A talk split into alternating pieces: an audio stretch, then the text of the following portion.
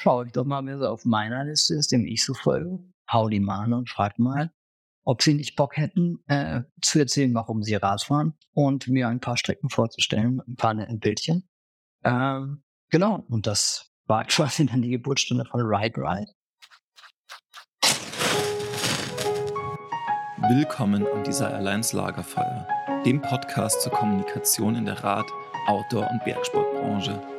Mein Name ist Norman Bielig und ich treffe mich hier am Lagerfeuer mit Marketeers, CreatorInnen, Kreativen und AthletInnen der Branche zum Gespräch. Ganz ungezwungen und dennoch gehaltvoll. Wir fokussieren uns auf die narrativen Stränge unserer Aktivitäten, blicken auf Entwicklungen und erzählen Geschichten. Ganz unprätentiös, einfach aus dem Wunsch heraus Erfahrungen und Gedanken zu teilen und andere daran teilhaben zu lassen. Willkommen am Desirelines Lagerfeuer. Zum ersten Mal stolperte ich 2022 über die Ride Ride Bücher von Malte Luda. Kleine Mikroabenteuer auf dem Rad in Deutschland, präsentiert von Locals. Optisch sehr ansprechend und mit schicken Stories versehen. Einerseits tatsächlich inspirierend, andererseits ein schönes Coffee Table Buch. Neben den Büchern hat Malte die Plattform Group Rides entwickelt. Ein Treffpunkt für Radtouren, Challenges und virtuelle Gruppenfahrten. Wir sprechen über die Entwicklung des Radsports hin zu Communities, zur aktuellen Exklusivität und wie Group Rides gerade auch in der lokalen Kommunikation helfen kann. Willkommen am Desire Airlines Lagerfeuer, Malte Luda. Ja, Malte, schön, dass es klappt, ähm, dass wir uns hier am digitalen Lagerfeuer treffen. Bevor wir ins Thema direkt einsteigen, ähm, vielleicht mal so ein bisschen die größere Frage aufzumachen. Was beschäftigt dich denn aktuell so? Oh, jetzt mal ähm, schön, dass ich da sein darf. Ähm, das beschäftigt mich aktuell relativ viel, um ehrlich zu sein. Viel im Privaten, wir sind gerade umgezogen. Ähm, mein Sohn war gerade zwei Wochen lang krank. Das ist gerade das, was mich beschäftigt. Ähm, das heißt, hier ist ein bisschen, bisschen Chaos. Ähm, ja, das ist immer ganz, ganz grob, immer, immer funny gleich mit äh, sehr privaten Themen anzufangen. Aber das ist, wenn du mich, wenn du mich fragst, eine ehrliche Antwort haben möchte, das genau das, was mich beschäftigt. Äh, und dann die nächste Frage, die mich beschäftigt, ist, wann wird das Wetter besser, dass man mal wieder raus kann aufs Rad, ohne ähm, sich abzufrieren, um ehrlich zu sein. Genau. Okay, da die, die, die erste Situation ähm, kenne ich tatsächlich, also kranke Kinder, ähm, glaube ich, äh, bist du auch nicht der Einzige. Das ist irgendwie, das, das zieht sich gerade so durch, beziehungsweise überhaupt Krankheiten. Ich ähm, davon, ja.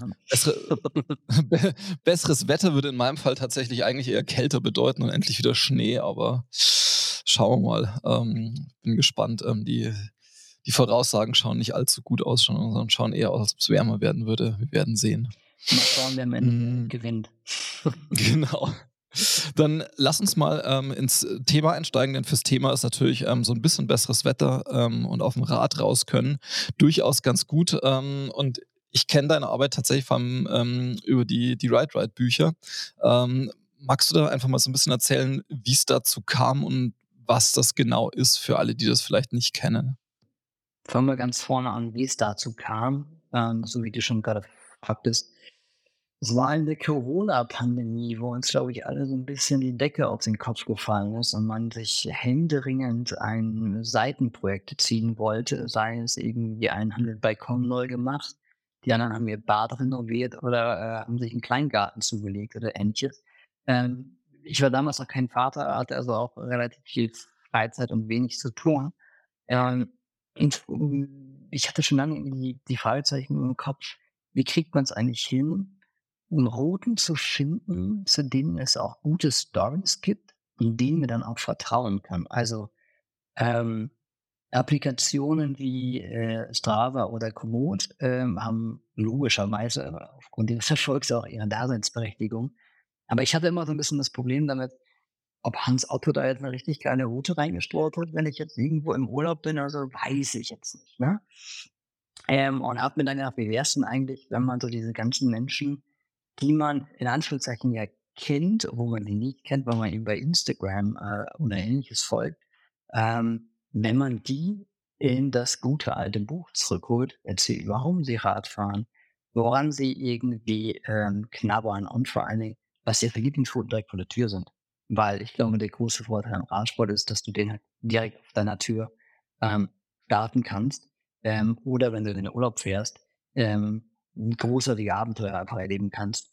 Und wenn du da so ein Quality Gate dazu hast, wie äh, irgendwelche, in Anführungszeichen, bekannte oder auch weniger äh, bekannte Menschen, ähm, dann ist das irgendwie ganz nett. Und dann habe ich mir gedacht, schau ich doch mal, wer so auf meiner Liste ist, dem ich so folge, hau die mal an und frag mal, ob sie nicht Bock hätten, äh, zu erzählen, warum sie Rad fahren und mir ein paar Strecken vorzustellen, ein paar netten Bildchen. Ähm, genau, und das war quasi dann die Geburtsstunde von Ride Ride. Ähm, genau, das vielleicht so erstmal zu, zum ersten Teil der Frage. Ähm, genau, wie das ganze Ding entstanden ist, wirklich auf einer, in Anführungszeichen, Langeweile fast. Ähm, genau, dass es aber mittlerweile dann drei bzw. vier Bücher gibt, ähm, hättest du mir daraus nicht mhm. erzählen müssen. Jetzt glaube ich nicht. Okay, wie, wenn du jetzt sagst, du, du wärst nicht davon ausgegangen zu Beginn, ähm, dass es drei bis vier werden, ähm, woran lag es dann, dass es, ähm, dass es einfach immer mehr geworden sind? Mhm. Warum ich nicht dran geglaubt habe, hättest du es mir damals äh, gesagt, dann hätte ich ja, naja, erstmal kennt mich niemand in der Ratszene. Ich würde auch sagen, dass mich jetzt hier in dem, in dem Podcast rund ums Lagerfeuer, glaube ich, auch sehr wenige Menschen kennen, was aber auch nicht schlecht ist. Ich finde das eigentlich ganz mhm. gut. Ähm, und äh, ja, ich hatte noch nie ein Buch geschrieben. So, ich hatte auch keine Ahnung davon, wie man okay. Buch schreibt und dass man es layouten muss, war mir, war mir klar, wie viel krasse Arbeit im Endeffekt dann doch ist und es selber zu verliegen und zu vertreiben und so weiter und so fort. Ja, hätte ich jetzt nicht gedacht. dass, dass ich dann nochmal die Muße habe, ein zweites und ein drittes zu schreiben und das erste nochmal neu aufzulegen. Ähm, deswegen hätte ich das, hätte ich das gesagt. Ähm, genau. Okay. Genau. Aber ist ja schön, dass es so geworden ist und wir jetzt schon einen großen Sprung nach vorne gemacht haben. mhm. Und das heißt aber auch, du hast es, ähm, also du hast quasi alles rund um das Buch ähm, tatsächlich selber gemacht. Das heißt, du hast ähm, gelayoutet, du hast es ähm, im Eigenverlag verlegt oder wie ist da die Geschichte drumherum? Ich bin eigentlich kein Freund davon, sich selber zu loben. Aber ja, ich habe äh, hab mir die Leute selber rausgesucht, dazu kommen wir, glaube ich, später noch. Ich habe die Interviews geführt, ähm, ich habe die Texte dann geschrieben, ich habe das gelayoutet, genau. Ich habe eine Gutdruckerei hier in Hamburg gesucht, die auch in, in Deutschland ähm, produziert, also druckt, ähm, die einen gewissen ökologischen Standard auch haben, nämlich mit biologischen Farben arbeitet etc. pp. Ähm, all das habe ich komplett selber gemacht. Ähm, das Buch hat natürlich, ein, weil die Bücher haben einen hohen Fotoanteil. Ähm, und die Fotos wurden ähm, netterweise von allen Fotografinnen und Athletinnen halt kostenfrei, muss man zu sagen, zur Verfügung gestellt. Ich glaube, ansonsten wäre das überhaupt gar nicht möglich gewesen. Genau, also das ist quasi von vorne bis hinten alles selber gemacht, bis hin ähm, gut, der Webshop, ähm, wie, wie er ist, den hat, äh, hat Janis Brandt gemacht. Ähm, genau, das muss man auch dazu sagen, den habe ich jetzt nicht selber programmiert oder ähnliches. Aber das sind so die, die Dinger, die ich da alle selber gemacht habe. Genau, korrekt. Okay, sehr spannend. Ähm, lass uns vielleicht nochmal ähm, zu, zu diesen Menschen schauen, weil du sagst ja, ähm, also es geht ja auch, also auf der einen Seite darum, diese Geschichten zu erzählen und diese, also Geschichten um diese Routen herum, ähm, um da so eine Nahbarkeit zu schaffen, aber auf der anderen Seite, um dieses Vertrauen herzustellen. Ähm, wie bist du konkret zu diesen Menschen und zu diesen Geschichten dann gekommen, ähm, die du dann am Schluss fürs Buch auch verlegt hast? Da könnte man jetzt sicherlich eine super spannende Story rausbauen, mache ich aber nicht. Ich habe sie im Jugendlichen Leichtsinn auf Instagram angeschrieben, um ehrlich zu sein. Und hab, hab gehofft, dass ich nicht in eine Anfragen komme, sondern direkt in die Inbox. Äh, und das hat eigentlich bei fast allen, die ich angeschrieben habe, hervorragend funktioniert. Ähm, auch, auch bei Menschen wie, wie Rick Tabel, äh, wo ich mir gedacht habe, okay, weiß ich nicht, ob ich da rankomme, aber weil es für mich immer so jemand ist und auch war, ähm, der halt einfach in einer anderen Sphäre sozusagen steht oder ein oder eine Jäger oder wer auch immer, ähm, war das eigentlich dann ziemlich smooth, muss man sagen, weil sie irgendwie alle die Idee gut fanden und dann hat man sich da ziemlich entspannt getroffen und gequatscht. Man muss aber dazu sagen, das erste Buch, wie gesagt, war ja in Corona. Ich glaube, da waren Menschen sehr froh, ein bisschen andere Input zu bekommen, sich jeden Tag Gleiche zu hören und zu sagen, äh, vielleicht haben wir das auch ein bisschen auf die Karten gespielt. Aber ja, ganz hemdsärmlich, Instagram, angeschrieben, gesagt, was ich machen möchte und auf eine Antwort gewartet. Sehr unspektakulär und ich glaube, so viel das Gefühl, die jeder machen würde. Okay, aber äh, an sich ja am, am Schluss spannend, dass es tatsächlich äh, dann, dann, doch darüber funktioniert irgendwie und diese, diese Fülle ähm, an Menschen und Themen auch zusammengekommen ist. Ja, also ich glaube, man muss so ein bisschen unterscheiden zwischen, zwischen dem ersten Buch, Right Right, und dann den beiden regionalen Ausgaben, ähm, Right Right Gude, also ne, Frankfurt und Umland, äh, und Right Right Servus ähm, mit eben dem dem Fokus auf Voralpenland, München bis hoch nach Nürnberg. Ähm, ich glaube, die beiden Gude und Servus haben dann schon auch nochmal von der ersten Edition einfach so ein bisschen, bisschen auch ein Glück gehabt oder, oder den Erfolg mitgenommen oder wie man es nennen möchte. Ähm, dass man halt schon sagen konnte, hey, schau mal, ich habe schon mal was gemacht, hättest du Bock dabei zu sein? Und vorher war es halt so, ja, ich würde was machen, aber ich habe keine Ahnung, was wird. Um, ähm, genau. Okay. Ich glaube, das muss man so ein bisschen trennen. Ähm, diese, diese Regionalableger, ähm, quasi jetzt der, das eine rund um Frankfurt, das andere rund um München, sind die dann entstanden, ähm, weil es quasi in München und Frankfurt jeweils eine größere Community gab und oder weil da auch irgendwie ein Tourismusverband ähm, oder sonstige Institution daran interessiert war, ähm, dass da was passiert. Hm, zweiteres wäre schön gewesen, wenn wir uns da schon gekannt hätten. Hätte das Leben ein bisschen leichter gemacht. Nee, um ehrlich zu sein, habe ich äh, mir gedacht, die Menschen, die das erste Buch gekauft haben, also sich schon durchgelesen haben, welche Menschen dort sich vorstellen, ihre Lieblingsrouten vorstellen und dass sie dann gecheckt haben, hey, warte mal, ich kann ja super easy mit einem QR-Code das Ding einfach auf meine Head-Unit schmeißen, ohne dass ich jetzt noch irgendwie eine kryptische URL irgendwo eingeben muss. Ist jetzt ziemlich smart und hat dann daraufhin einfach eine, eine Umfrage gemacht. Also eine ganz klassische bist du zufrieden mit dem Buch? Wie findest du den Druck? Äh, wie findest du die Texte? Was würdest du dir wünschen, wenn ich nochmal so ein Wagnis oder so eine Achterbahnfahrt eingehen würde? Ähm, und habe denen dann einfach so ein bisschen eine Auswahlmöglichkeit gegeben.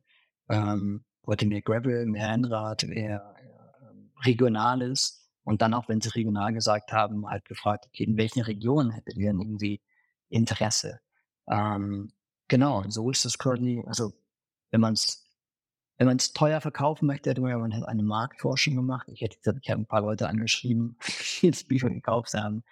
Die haben einen Poll ausgefüllt. Und dann habe ich mir gedacht, okay, ich bin mal so blauäugig und glaub den Mann und mach das einfach. Mhm. Jetzt äh, lass uns vielleicht, also was mich tatsächlich interessieren würde, so äh, nur ganz kurz ähm, in die Zahlen schauen, ähm, mit solchen, ja, am Schluss schon so ein bisschen nischigeren Themen im Eigenverlag. Was kann man da so an, an Auflage ähm, unter die Menschen bringen? Ich glaube, man kann, wenn man möchte, sogar relativ viel unter die Menschen bringen. Jedes Buch hat eine Auflage von nur 2000 Stück.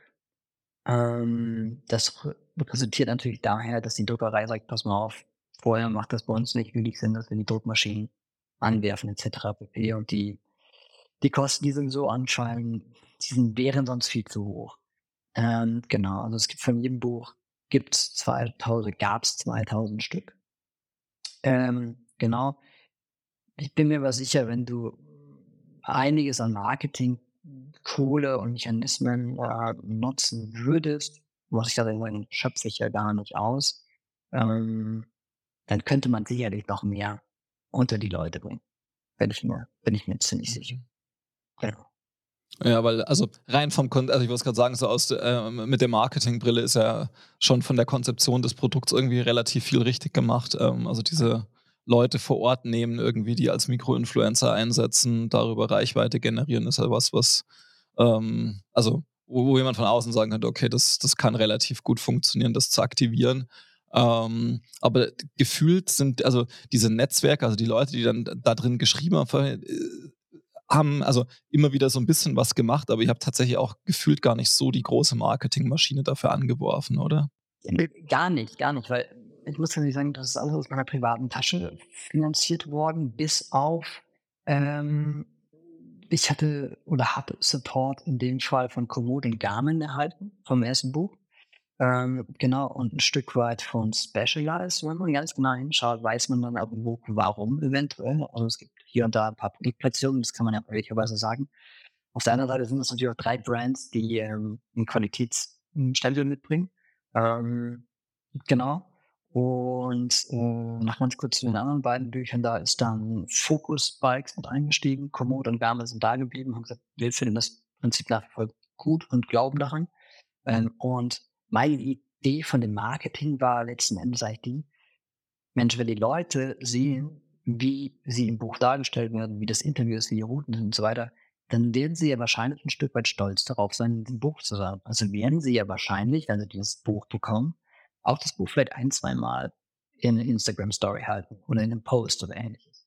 Und genau das ist passiert. Und dadurch ähm, ging so ein bisschen das Schneeballprinzip, sage ich jetzt mal los. Dass nämlich alle Leute, die da drin sind, nochmal wieder Werbung für Ride Ride gemacht haben. Ähm, und die Leute halt so darauf aufmerksam geworden sind, ohne dass ich jetzt sagen musste, okay, ich muss jetzt eine Anzeige schalten oder ich muss mir noch eine Zielgruppe definieren oder ähnliches, sondern die, ich nenne sie sagen mal Influencer oder, oder Menschen, der, die man halt irgendwo kennt, ähm, haben diesen Job für mich in Anführungszeichen übernommen. Und das ist so ein bisschen aufgegangen, genau.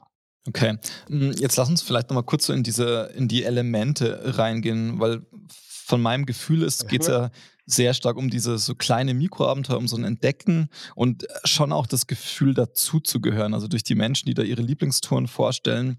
Ähm, sind das für dich auch so die relevanten Bestandteile beim Radfahren? Also diese Mischung aus Entdecken und Abenteuer auf der einen Seite und dann dieser Community-Gedanke auf der anderen Seite?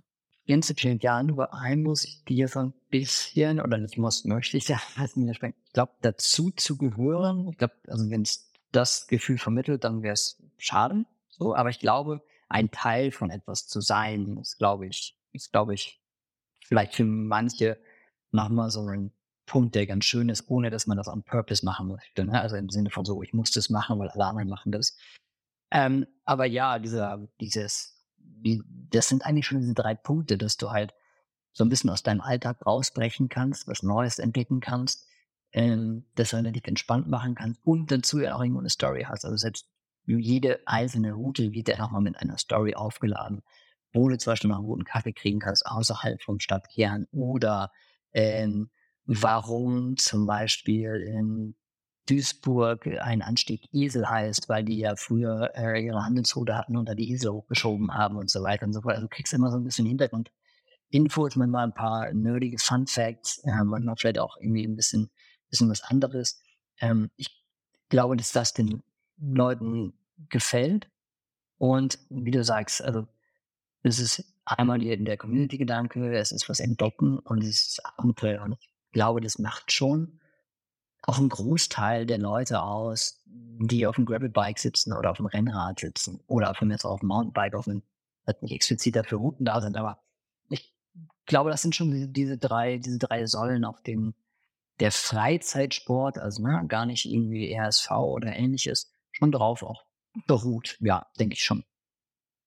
Dann lass uns mal äh, von, von Ride Ride und diesen Komponenten ähm, vielleicht ein Stück weit ähm, zu, einem, zu einem weiteren Projekt von dir kommen. Ähm, du, denn du hast dann in Folge auch ähm, Group Rides gelauncht. Ähm, das ist eine Plattform, die genau das anbietet, was der Name sagt. Aber genau, lass uns mal bei Group Rides schauen. Äh, was waren diese Lücke, die du da gesehen hast ähm, und in die du da auch reingegangen bist? Weil, also von außen betrachtet, im ersten würde ich ja sagen, äh, Komoot hat ja diese so eine Verabredungsfunktion und so ein bisschen Community auch. Aber was war das dann, wo du gesagt hast, okay, das ist explizit das, ähm, was, was Group Rides ähm, machen kann und diese Lücke, die es auch bedienen soll? Ja, also ist ja relativ neu. Das Komoot das, glaube ich, hat, ne? Korrigiere mich gerne, aber ja. Ähm, ich glaube, so ein gutes Jahr jetzt. Ja, genau, genau. Hm, also, warum Group Rides?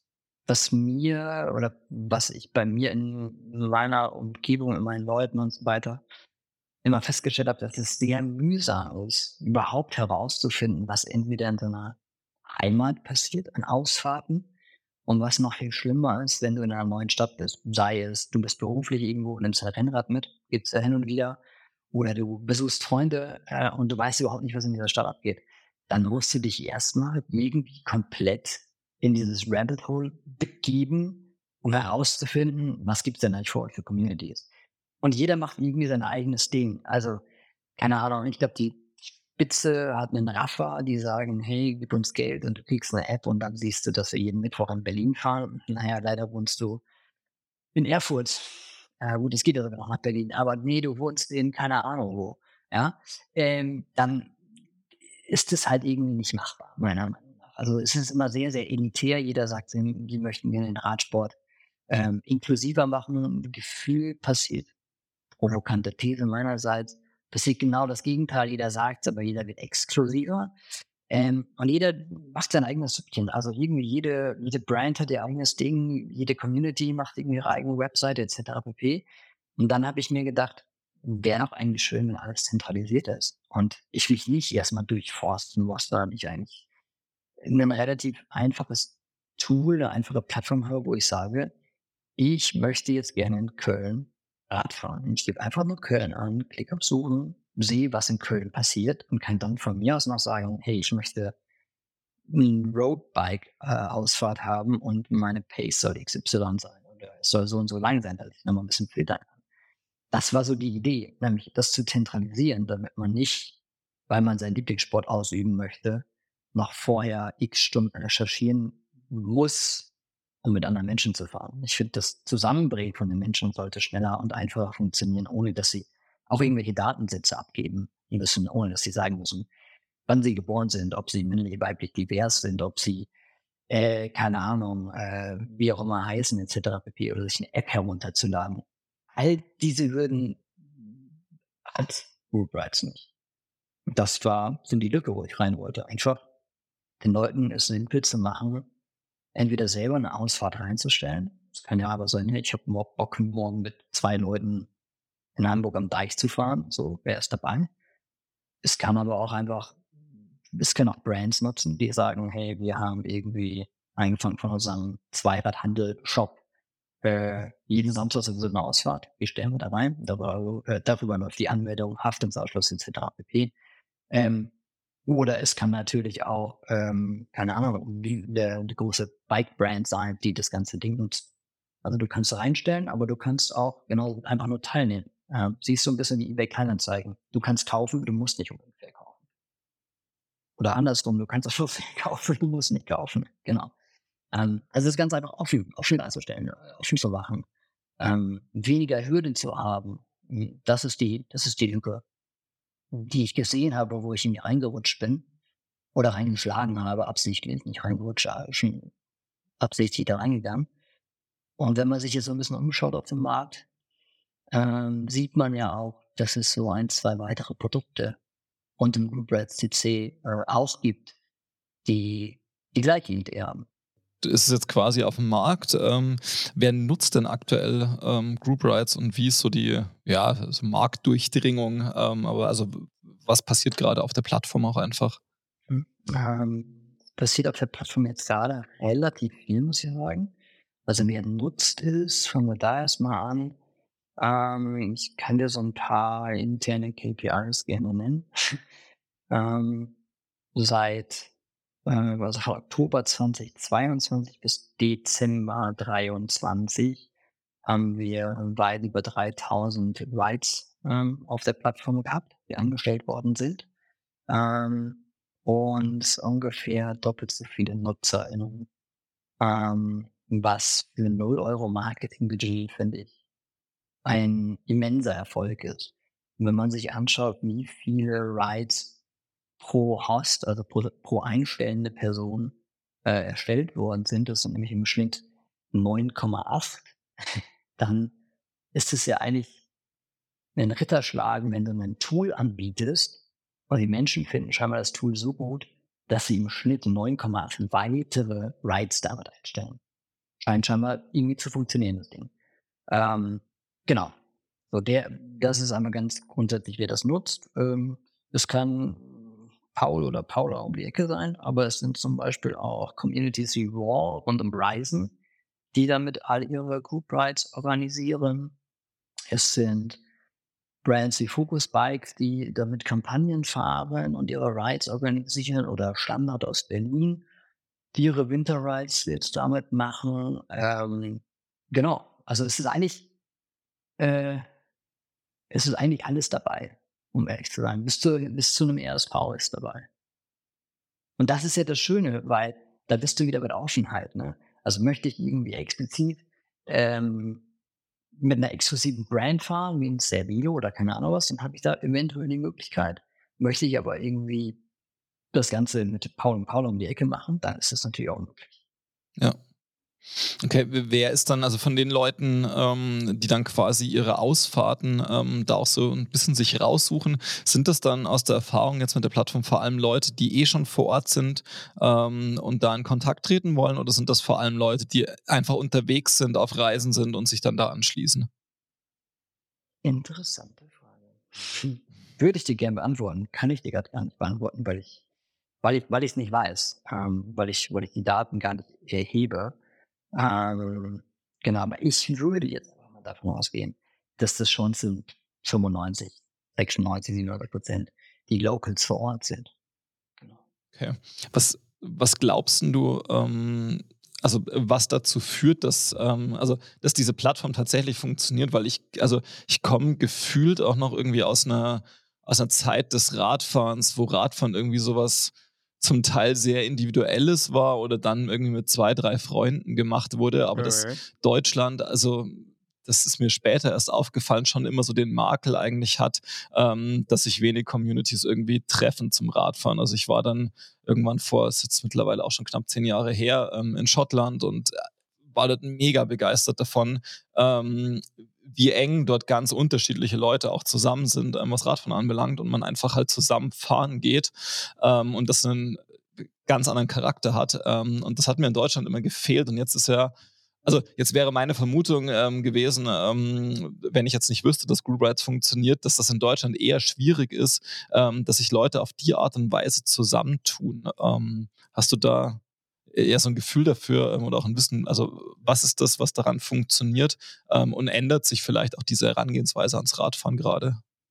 Ja, ich glaube, der ganze ambitionierte äh, Hobby-Radsport ändert sich gerade gewaltig. Also weg von, von eben diesem, ich mache alleine mein Ding hin zu einem wirklichen, es ist halt ein Lifestyle-Produkt. Ich meine, schau dir um, was was eine Spitze wie äh, Paranormal macht, das ähm, hätte dir vor zehn Jahren irgendwie als Radklamotte nicht vorgestellt, sondern das ist halt wirklich klassisch Mode. Da muss sie natürlich auch herkommen, aber ähm, es wird halt immer mehr zu einem, zu einem Lifestyle. Also, ähm, oder schau die, schau die Bike-Industrie, ähm, wenn du halt nicht jedes Jahr einen neuen Paintjob rausbringst, so, dann äh, verkaufst keine Räder und ja, es ist natürlich, es ist natürlich schon auch so, dieser ganze Lifestyle-Charakter schwappte langsam und ich finde es sehr gut eigentlich ähm, nach Deutschland darüber. Also dass es vielleicht auch teilweise gar nicht mehr darum geht, wenn ich in einer Gruppe fahre, dass ich komplett baller und einfach Intervalle fahre mit meinen, keine Ahnung, sechs, sieben, acht Kumpels,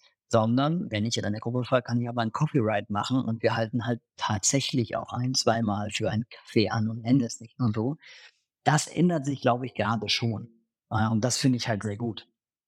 Ähm, inwiefern das jetzt äh, direkten Einfluss auf Group Rights hat, kann ich gar nicht sagen, weil es sind schon auch eher die Communities, die sich in der letzten Zeit ähm, oder Kollektive, die sich in der letzten Zeit auch gebildet haben oder die es halt schon länger gibt, wie eine Female Cycling Force in München oder in San Lausanne, in, Aufenbach ähm, oder eben auch an Rohr in Köln, die das Ding halt sehr intensiv halt auch nutzen und auch sehr große ähm, NutzerInnenzahl dann auch mitbringen. Ne?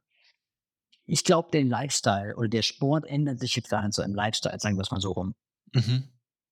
Aber ist dann, also, dann ist so, äh, aus meiner Erfahrung jetzt von der ISPO vom, ähm, vom vergangenen Winter, ähm, würde ich ja sagen, ähm, eigentlich müsste sich die Plattform, Plattform ja noch dem Laufsport eigentlich öffnen, weil gefühlt gerade der Laufsport genau diesen rougher und Paranormal-Moment hat, ähm, den es im Radsport davor gab ähm, weil die Brands jetzt auch alle irgendwie ähm, ins Laufen reingehen. Ähm, überall so ähm, Laufclubs entstehen. Irgendwie ist das dann was, wo du drauf schaust, also was interessant ist, die Plattform dafür zu öffnen oder wirst du beim Radfahren erstmal bleiben? Nee, das ist äh, ein Aspekt, den, den ich schon auch relativ lange beobachte. Einfach auch, um, man es bei Ryzen ja zum Beispiel auch gesehen hat, die schon sehr, sehr früh halt, früh in Anführungszeichen, ähm, die Lauf-Communities vor allem und auch Mikrolokal halt gemacht haben. ähm, und nicht nur irgendwie in den großen Städten, sondern auch vielleicht dann in, in kleineren Anführungszeichen Städten wie Münster oder ähnliches ähm, gibt es ja auch schon relativ lange. Ähm, und das ist natürlich ähm, was, wo man sagt, da könnte die Plattform wie Group Rides, Klammer auf, vielleicht mit einem anderen Namen, Klammer zu, natürlich extrem gut rein, reinpassen, weil ich auch da den, den Change einfach erlebe. Weg von dem, ich gehe laufen vor der Arbeit, Hauptsache ich habe es hinter mir, hin zu diesem, ich gehe nach der Arbeit laufen, aber mit anderen Menschen und habe dann noch Austausch. Ich glaube, das, das, wie du sagst, liegt sehr, sehr nah beieinander und ähm, ist auf jeden Fall auch auf unserer Roadmap, die natürlich auch sehr, sehr lang ist.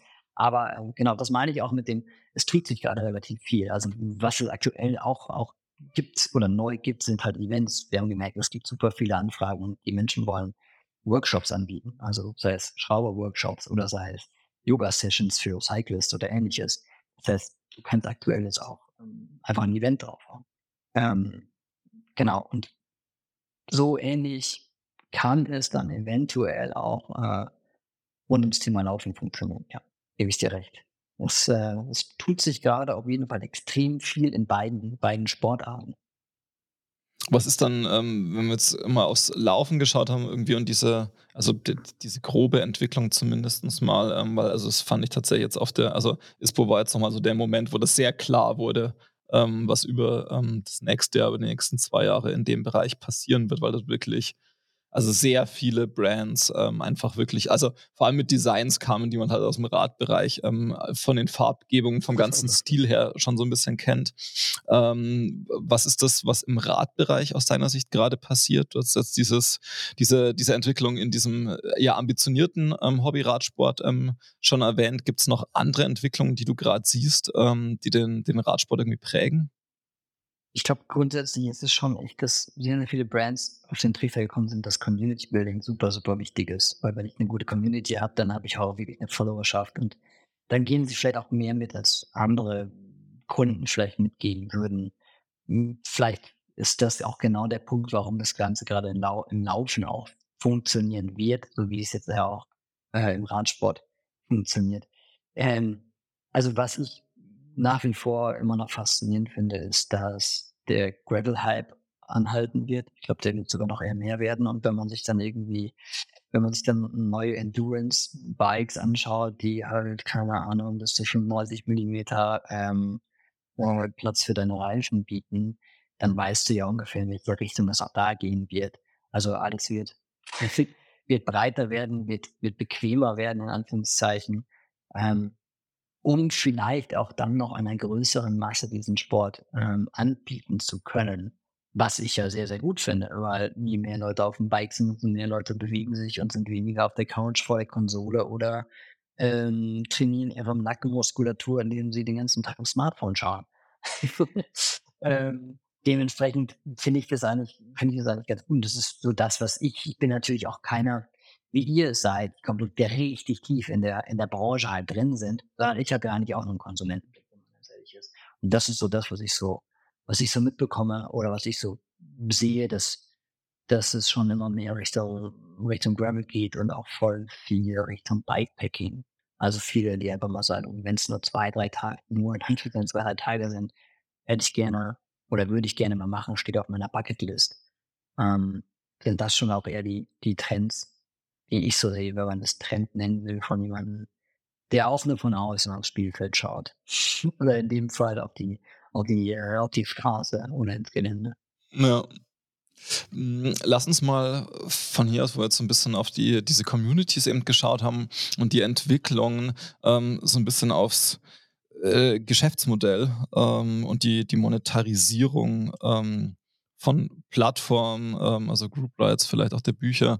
Ähm, also du hast es schon gesagt, gesagt, dass ja relativ viele Brands ähm, Group Rights auch nutzen, ähm, um ihre Ausfahrten zu organisieren. Also wir haben irgendwie haben Ryzen, wir haben Focus, ähm, wir haben andere auch mit drauf. Ähm, ich habe gerade irgendwie ähm, Avon noch gesehen. Ähm, also sind einige drauf unterwegs. Ähm, wie ist das? Ist das, also gibt es da quasi für die Plattform eine Monetarisierung ähm, und wie schaut das Modell aus im Hintergrund? Genau, also es gibt einen Monetarisierungsplan, logischerweise, weil die Plattform wird entwickelt. das, was ich dort mache, vielleicht mal ganz, also Real Talk. ähm, ich bin komplett für das Produkt zuständig, also angefangen von, ich erfrage, welche, welche Funktionen äh, sich die Menschen da draußen wünschen und ob die irgendwo zu unserer Mission halt auch passen. Ähm, da wird das Ganze konzipiert und gestaltet und getextet. Das liegt alles bei mir und die Umsetzung liegt äh, bei einer österreichischen Agentur, mit der ich ähm, aber jetzt so die die Filiierung Group vornehmen werde. Ähm, was natürlich einen großen Vorteil hat, dass man einfach ähm, fünf Tage in der Woche auf, auf EntwicklerInnen um, zugreifen kann. Ähm, genau, und wir das Ganze noch ein bisschen ernster nehmen, als wir es vielleicht jetzt irgendwie gemacht haben. Das war jetzt ein Jahr Testphase, funktioniert das, wird das überhaupt angenommen?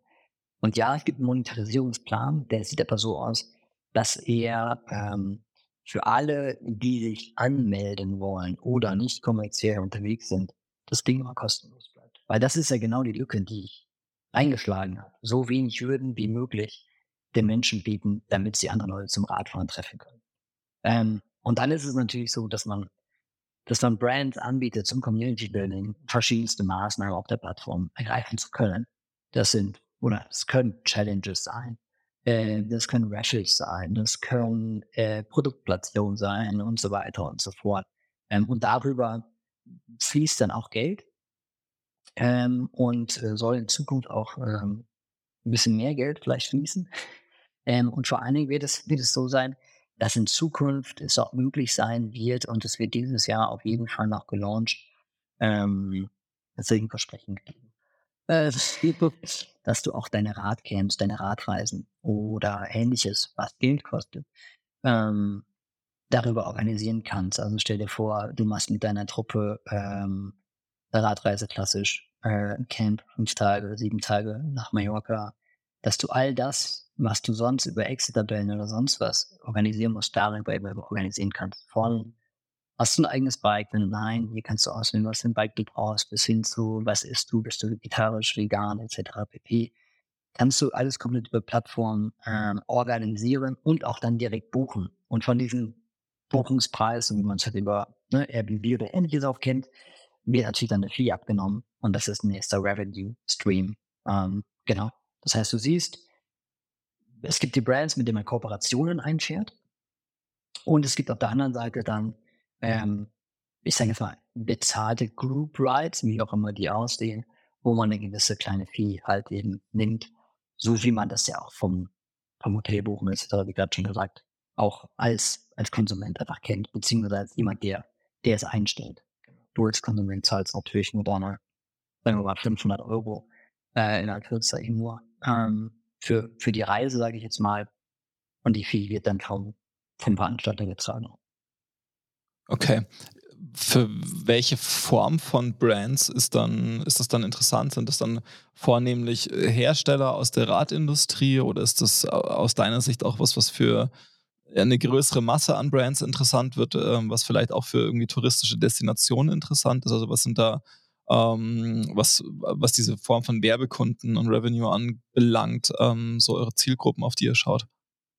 Ja, es ist komplett ähm, offen, um ehrlich zu sein, weil der Vorteil bei Group Breaks ist, dass du von global auf mikrolokal runtergehen kannst. Also du könntest zum Beispiel sogar hergehen, wenn du im Tourismusbereich unterwegs bist, ja, ähm, könntest du eine Challenge bauen, die heißt, äh, nehme an, drei, vier Group Rides in und um Garmisch-Partenkirchenkreis unterhalte X beispielsweise, ja. Oder ähm, du kannst mikrolokal unterwegs sein und sagen, du bist ein Fahrradhändler, der meinetwegen nur, was heißt nur, der halt ein Geschäft hat oder vielleicht zwei, drei Geschäfte, der organisiert die Group Rides. Nimm mal drei Group Rides von mir teil und enthalte 10% auf meine nächste Inspektion. So. Ähm, das heißt, du kannst super lokal eine Community aufbauen, die davon einen Benefit hat, ohne dass du als Mensch, der sonst gar nichts damit zu tun hat, noch mehr Arbeit hast. Verstehst du, was ich sagen möchte? Das heißt, alles kommt out of the box. Das heißt, du brauchst keinen IT-Service irgendwie im Hintergrund, ähm, sondern das funktioniert alles über, über die Plattform. Und dementsprechend sind die Brands in Kooperation extrem breit. Ja, das kann natürlich ein Fahrradhersteller sein. Ich meine, offensichtlich kann es nicht sein. Es kann aber natürlich auch ähm, ein Fahrradteile äh, oder ein Fahrradshop an sich sein. Es kann eine Werkstatt sein. Es kann auch eine Community zum Beispiel sein. Also äh, ein Sun in Offenbach äh, veranstaltet, glaube ich, mindestens 20 Fahrten im Jahr. Ähm, soweit ich weiß, auch eigene Kids gehabt, etc. pp. Also bau dir doch eine, bau dir doch eine Challenge oder ähnliches, die sagt, hey, fahr fünfmal bei uns mit.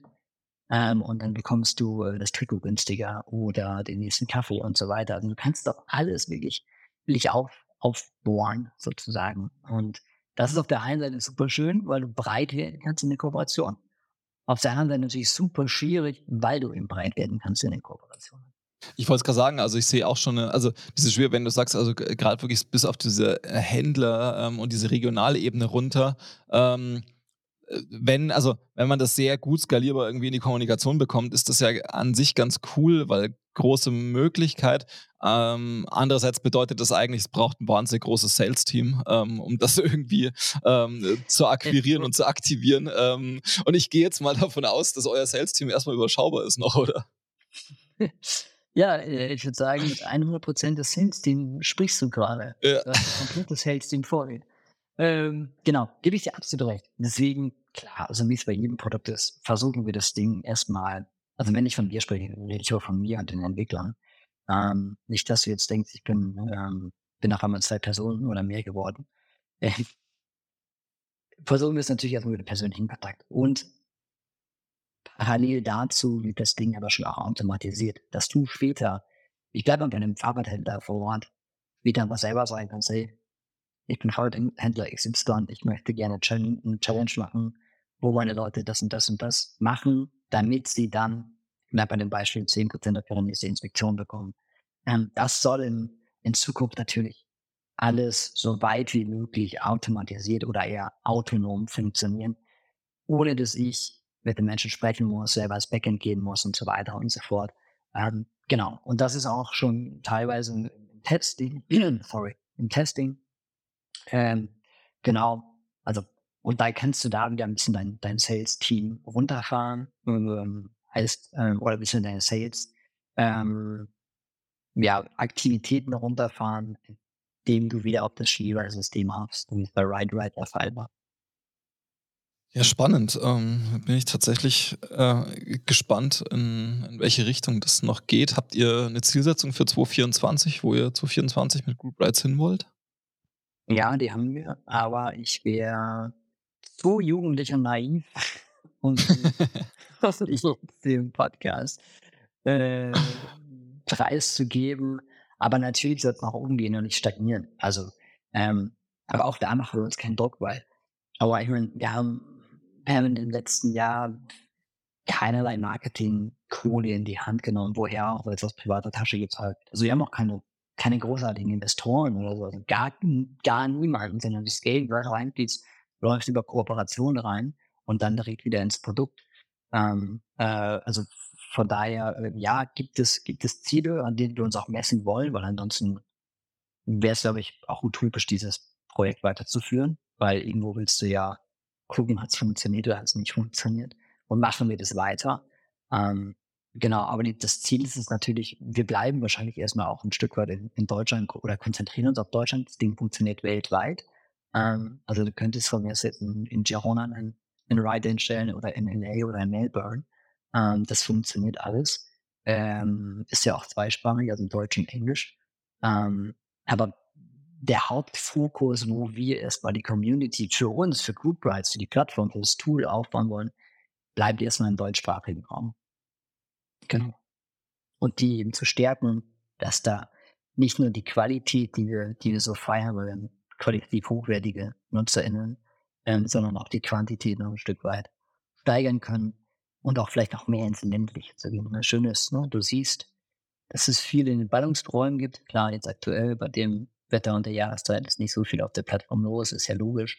Ähm, aber noch mehr vielleicht in, in den ländlichen Reich, äh, Bereich ähm, durchzudringen, wäre sicherlich eine schöne Geschichte. Und ähm, ich glaube, der hat noch super viel Potenzial, was, was viele liegen lassen, ähm, was ich schade finde.